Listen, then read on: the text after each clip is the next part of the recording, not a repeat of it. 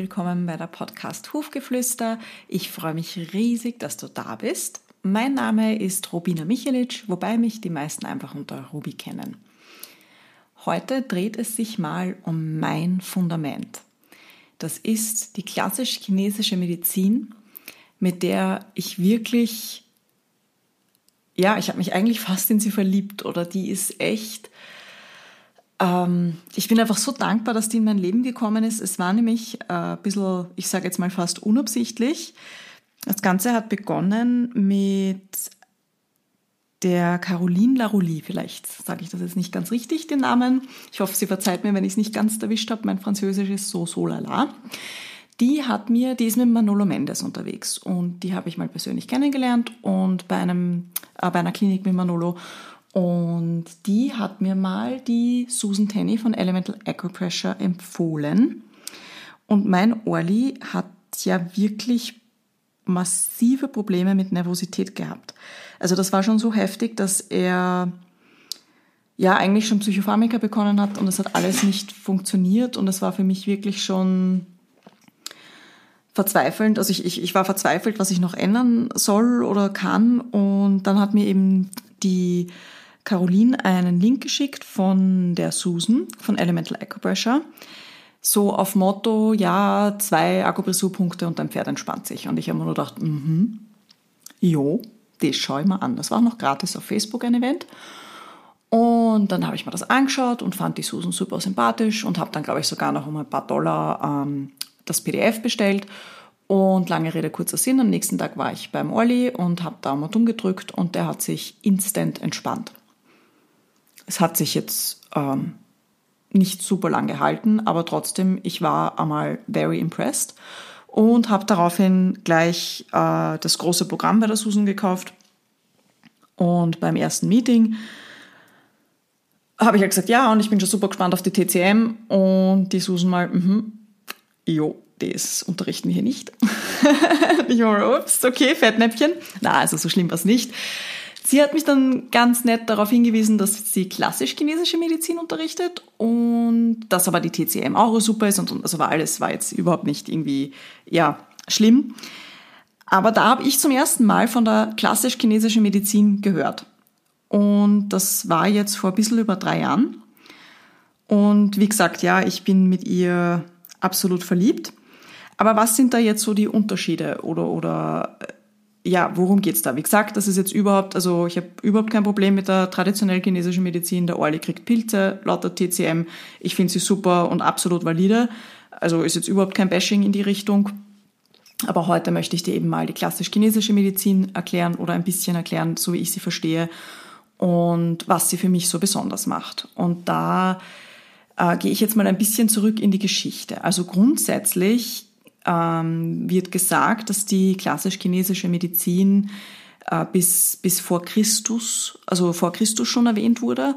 Also sie ist gut über 3000 Jahre alt. Das ist jetzt natürlich schwierig, alles nachzuvollziehen und ich bin jetzt kein Historiker, aber das ist jetzt mal so äh, meiner Meinung nach die allgemeine Meinung dazu, zu dem Thema. Und es wird jetzt selbst unter den wirklichen Koryphäen eigentlich diskutiert, ab wann die traditionell chinesische Medizin existiert und seit wann, also und was eben zur klassisch-chinesischen Medizin gehört. Also das jetzt mal, wie gesagt, ich lerne das jetzt seit äh, guten drei, bisschen, ja, guten drei Jahren, vielleicht sind es jetzt schon vier, weiß ich jetzt nicht genau. Aber ich meine, es ist ein großer Teil von meinem Leben, aber es ist jetzt, es begleitet mich jetzt noch nicht so lange. Das heißt, äh, ich habe zwar schon eine Ahnung und das Gefühl vom großen Ganzen, aber ich kratze meiner Meinung nach trotzdem erst an der Oberfläche. Und da gibt's so wirkliche Koryphäen, Koryphäen wie zum Beispiel die Sabine Wilms, äh, die auch da die die Website von ihr, ich werde den Link reinstellen, ja, Happy Goat Productions, die wirklich auch Bücher übersetzt und solche Sachen. Also da bin ich weit weg davon. Die hat übrigens auch eine Podcast, allerdings nur auf Englisch, A Pebble in the Pond, glaube ich. Ich werde es auch verlinken, weiß ich jetzt nicht genau. Auf jeden Fall äh, zurück zum Thema. Also, das heißt, selbst diese Leute diskutieren, was ist jetzt traditionell chinesische Medizin, was ist klassisch chinesische Medizin. Also ich sage es jetzt einfach mal von meinem Punkt, so wie ich es für mich verstehe. Und zwar ist für mich die klassisch chinesische Medizin die mit wo nicht so viel westlicher Einfluss ist oder eigentlich kein westlicher Einfluss. Das ist jetzt natürlich ein bisschen lustig, weil ich kann ja nicht die Originaltexte lesen, wie eben zum Beispiel eine Sabine Williams. Ich lese ja die Übersetzungen, das heißt, da ist ja eigentlich schon ein äh, westlicher Einfluss drinnen, aber ich versuche es euch jetzt trotzdem ein bisschen noch genauer zu erklären. Und zwar ist es so, dass ein, ein äh, Journalist, auch ziemlich in der Zeit, wo Nixon zum ersten Mal in, in China war, war der auch in China und hat dort einen Blinddarmdurchbruch erleidet. Das war der ähm, James Reston, glaube ich, hieß der. Und das war so 1970er Jahren herum. Also bitte googles. Also was jetzt 1971, 72, ich weiß es nicht genau, aber um den 1970er herum. Und der hatte eben einen Blinddarmdurchbruch und wurde dann behandelt vor Ort. Also der wurde natürlich ähm, ja, operiert. Und danach hatte er noch so Probleme und dann wurde er akupunktiert und war dann ziemlich begeistert von dem Ganzen. Und gleichzeitig hat dann auch, ähm, war irgendwie ein Durchbruch in der chinesischen Medizin, dass man eben mit Akupunkturnadeln anästhesieren kann. Und der hat das dann damals eben groß berichtet. Das war auch auf dem Titelblatt der New York Times. Und somit wurde eigentlich in den quasi 1970er Jahren ein richtiger Hype in Amerika ausgelöst. Und dann wollte halt jeder wissen, was es von, mit dieser klassisch Chinesisch oder was es mit dieser Medizin auf sich hat. Jetzt gab es aber ein Problem, und zwar eben von den Übersetzungen her. Und für mich ist eben das, was die klassisch chinesische Medizin so besonders macht, dass sie symptomgelöst ist. Das heißt, das funktioniert nicht so, dass man sagt, okay, du hast Kopfweh, drück den Punkt, sondern da wird sich mal alles Mögliche angeschaut. Und zwar schaut sich die klassisch chinesische Medizin die Charakterstärken von der Person an, die Charakterschwächen, den Lernstil, was die Person, äh, Person motiviert, den Freundschaftsstil, natürlich aber auch körperliche Tendenzen und das wird dann alles angeschaut. Und ich persönlich habe jetzt eigentlich die östliche klassisch chinesische Medizin bei der Susan gelernt. Die kommt nämlich aus dem Koreanischen und das ist die Fünf-Elemente-Theorie. Und da gibt es die Elemente Holz, Feuer, Erde, Metall und Wasser. Es gibt auch so ähnliche in der traditionellen chinesischen Medizin, wobei ich glaube, da ist meistens Metall, Luft. Sie sind sich teilweise ähnlich, aber eben nicht in allem. Und das ist einfach eine riesige, geniale Theorie, die dahinter steckt.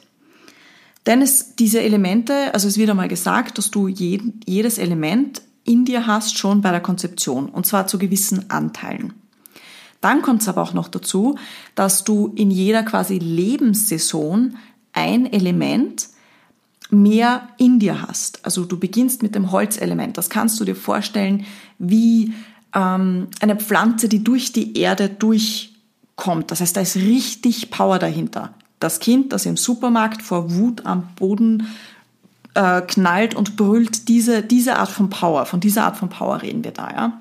Dann geht's weiter mit dem Feuerelement, das ist dann in der Jugendzeit, dann geht's weiter mit dem Erdelement, das ist dann Familienbildung, Metallelement, wo man dann schon weise ist und das Wasserelement begleitet uns in den Tod. Sehr verkürzt gesagt. Dann ist es auch noch so, dass diese Elemente in jeder Saison, also Jahressaison, Wetter, vom Wetter her, präsenter sind und da auch immer uns beeinflussen, laut der klassisch-chinesischen Medizin, der östlichen klassisch-chinesischen Medizin. Zusätzlich können die sich auch untereinander total beeinflussen. Das heißt, es kann sein, dass ähm, zum Beispiel du lauter Anzeichen hast, dass dein Feuerelement eigentlich schreit, aber eigentlich liegt da das Wasserelement dahinter, das die Aufmerksamkeit braucht. Und das ist eine irrsinnig große und komplexe Theorie und ich liebe das ja so. Ich bin ja ein bisschen ein Wissensnerd, also ich versuche ja immer so viel Wissen in mich reinzupumpen wie nur möglich. Und wenn ich ein Buch lese, selbst wenn das ein Fachbuch ist, tue ich mir manchmal echt schwer, die letzten Seiten zu lesen, weil ich irgendwie nicht will, dass es aufhört. Und bei der klassischen chinesischen Medizin, da gibt es einfach kein Ende. Da gibt es von einem einzigen Buch über 400 Interpretationen. Das heißt, die Bücher sind jetzt auch nicht so easy zu lesen oder auch manchmal muss man einfach ein bisschen drüber nachdenken. Und ja, das liebe ich einfach. Das heißt, das ist auch der Grund, warum ich sage, ich kratze gerade mal an der Oberfläche, wenn überhaupt. Da gibt es einfach so viel Wissen. Und trotz meines, ich sage jetzt mal, derzeit begrenzten Wissens, kann ich aber schon irrsinnig viel bewegen und das ist einfach echt genial. Also das mal so ein bisschen zur genau klassisch chinesischen Medizin und was sie für mich so extrem besonders macht. Und wenn du da jetzt auch etwas mehr dazu wissen möchtest, also ich werde alle Links, äh, auch von der Susan, in, in, die, in die Beschreibung der, der Podcast stellen. Ich selbst biete auch ähm, ein paar Sachen an dazu, zum Beispiel die Fünf-Elemente-Beratung. Da schauen wir uns an, welches Element bei dir oder deinem Tier oder Kind gerade besonders Aufmerksamkeit braucht und natürlich auch die Konstellationen in dir von den jeweiligen Elementen. Und dann zeige ich dir auch, wie man das jeweils unterstützen kann.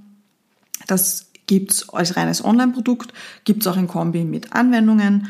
Und dann gibt's zum Beispiel noch Orlis Fünf-Elemente-Workshop. Und da ist Orli, das ist der Name von meinem Pferd, eigentlich als Platzhalter gedacht, denn da kannst du jetzt jeden Namen einsetzen. Der Workshop ist nämlich komplett individuell. Das heißt, da besprechen wir am Anfang ein bisschen die Theorie der klassisch-chinesischen Medizin. Dann kriegt ähm, derjenige, der es gebucht hat oder für wen du es gebucht hast, eine vollwertige Anwendung.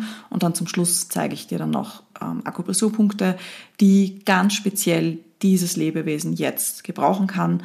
Und da kriegst du dann natürlich auch noch eine PDF im Nachhinein geschickt, wo das nochmal alles beschrieben ist. Das heißt, dass, äh, wenn dich das interessiert, du kannst mich gerne kontaktieren oder du schaust auf meine Website. Ich hoffe, das war interessant für dich. Das war jetzt mal quasi der Start. Ich bin überzeugt, dass es zur klassisch-chinesischen Medizin noch einige Podcasts geben wird, aber ich wollte jetzt mal so ein bisschen erklären, äh, warum ich eben auch immer klassisch-chinesische Medizin schreibe und nicht TCM, weil darauf wurde ich auch schon mal angesprochen.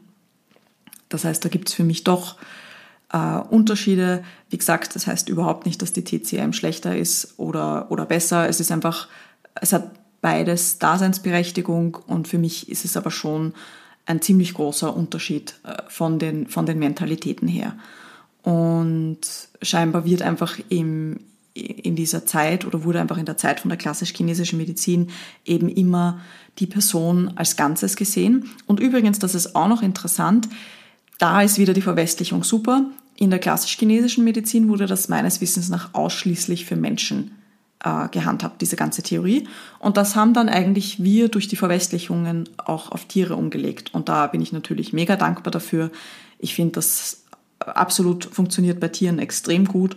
Und ich meine, ist ja im Endeffekt mein, mein Beruf. Also ich kann das bestätigen. Es funktioniert super gut bei Pferden, Katzen, Hunden und Schafen habe ich es auch schon probiert. ich kenne aber auch äh, TCM äh, die das tatsächlich auch bei Kühen und, und anderen Tieren anwenden. Also ich meine, ja, das gibt es seit über 3000 Jahren und hat schon seine Daseinsberechtigung. Also da kann man sich schon einiges davon abschauen. Und eben scheinbar wurde, wurde früher halt der Mensch immer als Ganzes gesehen und jetzt durch die Spezialisierungen wird das halt manchmal ein bisschen übersehen. Natürlich haben Spezialisierung auch ihre Daseinsberechtigung. Ich erzähle da auch ein bisschen was in der ersten Podcast-Folge komplementär, nicht alternativ drüber. Also ich will da jetzt auch unsere westliche Medizin nicht bashen, hat auch absolute Daseinsberechtigung, vor allem in der Notfallsmedizin. Aber ja, das bespreche ich in der ersten Podcast-Folge. Und in diesem Sinne freue ich mich, wenn wir uns in zwei Wochen wieder hören. Und bis dahin, alles Liebe.